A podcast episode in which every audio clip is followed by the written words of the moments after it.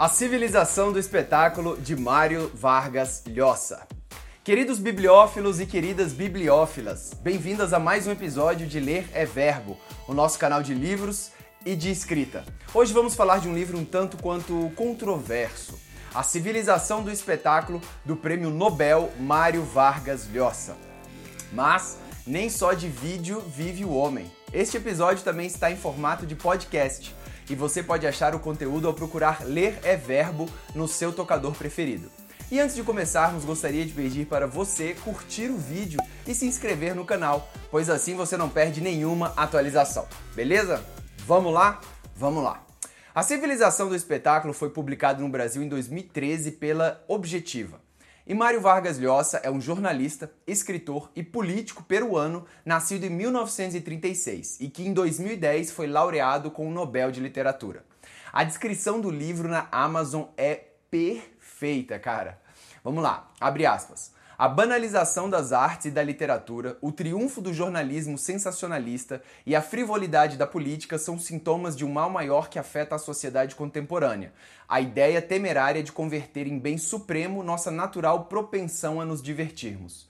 No passado, a cultura foi uma espécie de consciência que impedia que virássemos as costas para a realidade. Agora, atua como mecanismo de distração e entretenimento. A figura do intelectual que estruturou todo o século XX hoje desapareceu do debate público. Ainda que alguns assinem manifestos e se envolvam em polêmicas, sua repercussão na sociedade é mínima. Conscientes dessa situação, muitos optaram pelo silêncio. A civilização do espetáculo é uma dura radiografia do nosso tempo e da nossa cultura pelo olhar inconformista de Mário Vargas Llosa. O entretenimento, né, cara? O entretenimento é algo pop, efêmero, e a cultura também virou pipoca. Consumida rapidamente, ela é descartada, pois já temos outra novidade na esquina. Não há tempo para se aprofundar em nada. Isso em todas as áreas que o autor diz: cinema, literatura, artes, música, política, religião, relações pessoais, tudo.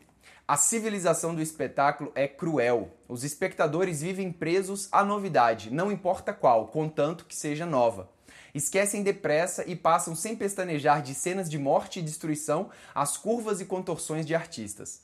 Comandantes e bispos estão fadados à mesma sorte. Também eles são aguardados pelo grande bocejo anônimo e universal, que é o apocalipse e o juízo final da sociedade do espetáculo. Eu achei genial isso, grande bocejo anônimo e universal. Dá até para criar uma igreja, né? A igreja do grande bocejo universal com a figura de um adolescente mexendo no celular que acha tudo um saco, né? Bem, o livro é dividido em sete capítulos. Os três primeiros são para definir a civilização do espetáculo, sendo o terceiro o que eu achei mais polêmico, chamado É Proibido Proibir. E os três capítulos finais falam sobre o espetáculo em alguns locais da sociedade, como na cultura, na política, na religião. Por fim, há um capítulo sobre a reflexão final e os apontamentos do autor.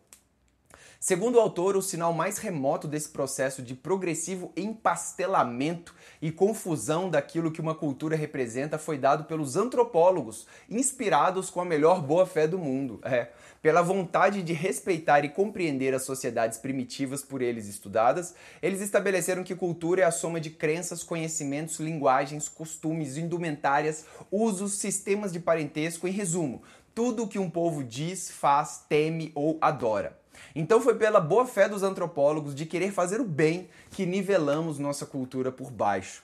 Porque uma coisa é acreditar que todas as culturas merecem consideração, visto que em todas há contribuições positivas para a civilização humana. E outra, muito diferente, é acreditar que todas elas se equivalem pelo simples fato de existirem. E foi isso que ocorreu um desejo de abolir para sempre todos os preconceitos em matéria de cultura. A correção política acabou por nos convencer de que é arrogante, dogmático, colonialista e até racista falar de culturas superiores e culturas inferiores, e até de culturas modernas e primitivas.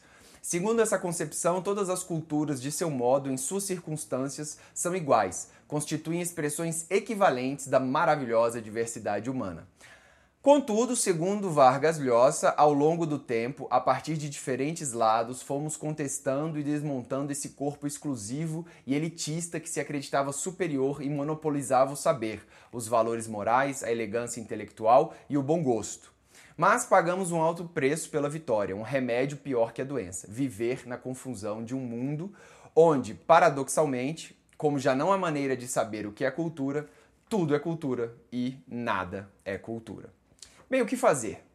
O autor diz que essa sociedade vai se autodestruir, muito por conta das suas próprias ideias ou falta delas. E o lance é resistir, não se deixar levar pela banalização e ver valor por trás do óbvio. Mas o que você acha disso? Você que é incluído digitalmente, que tem acesso a um computador e possibilidade de manifestar sua opinião através de redes sociais. O autor tem razão ou será ele um daqueles velhos que acham estar tudo pior do que era antes? As revoluções culturais sempre trouxeram medo às gerações antigas. Né? Quando surgiu o rádio, o pessoal do livro ficou preocupado. E quando surgiu a TV, acabou o rádio? O que quero dizer é que as coisas mudam mesmo, né? Mas por outro lado, existe sim uma banalização em tudo. A opinião pública está completamente sem opinião. Eu particularmente, eu não sei, cara. Eu acho que o autor tem razão em alguns momentos, mas eu também acho que ele não tem razão em outros. É realmente assim pedante falar que, que o que é cultura e o que não é cultura, né? Mas e aí? A gente vai deixar o público escolher? O mercado cultural vai decidir agora pra gente. Ainda mais no Brasil, meu irmão, onde a zoeira never ends, né, cara? Vocês lembram do sucesso da virada de ano de 2017 para 2018? De lascar, né? Meu pau te ama. É ou não é difícil de aguentar isso, cara? Bom, a discussão é boa e a reflexão é obrigatória. O link para o livro está aqui na descrição do vídeo. Leia o livro, você não vai se arrepender. Deixe aqui nos comentários suas impressões, curta esse vídeo e inscreva-se no canal. Isso é tudo por hoje. Um abraço, boa sorte e até a próxima. Valeu!